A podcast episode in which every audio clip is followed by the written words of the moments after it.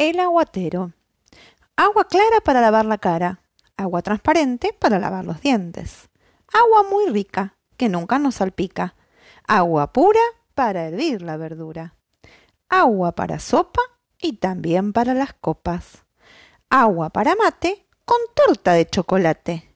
Agua para hacerte y convidar a don José.